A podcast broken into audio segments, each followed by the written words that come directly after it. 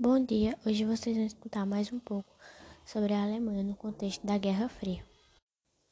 A Alemanha foi o estado que mais mostrou a rivalidade entre os soviéticos e os norte-americanos.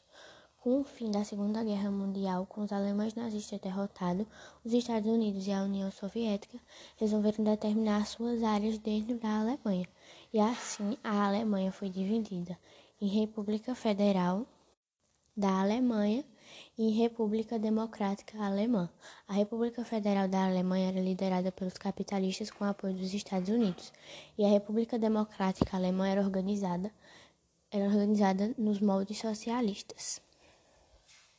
O auge das diferenças entre eles foi quando a Alemanha Ocidental entrou na OTAN e a Alemanha Oriental entrou no Pacto de Varsóvia, e isso fez com que se construísse o Muro de Berlim. Mas o Muro de Berlim não impedia que os alemães passassem de um lado para o outro do mundo. A unificação da Alemanha não foi um processo fácil, devido às diferenças culturais e ideológicas que dificultavam as relações políticas entre eles. Mas ela foi realizada no ano de 1990. Isso ocorreu porque as duas Alemanhas elas estavam num processo de crise, o que fez com que gerasse altas inflações, desemprego, aumento descontrolado dos preços e atentos.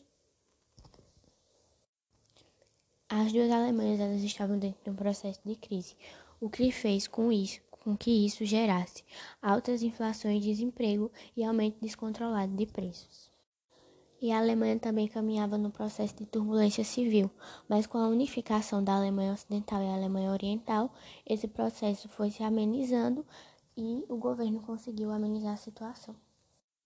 Atualmente ainda existem aspectos culturais que provocam divergências, mas a Alemanha hoje em dia realmente permanece mais unida.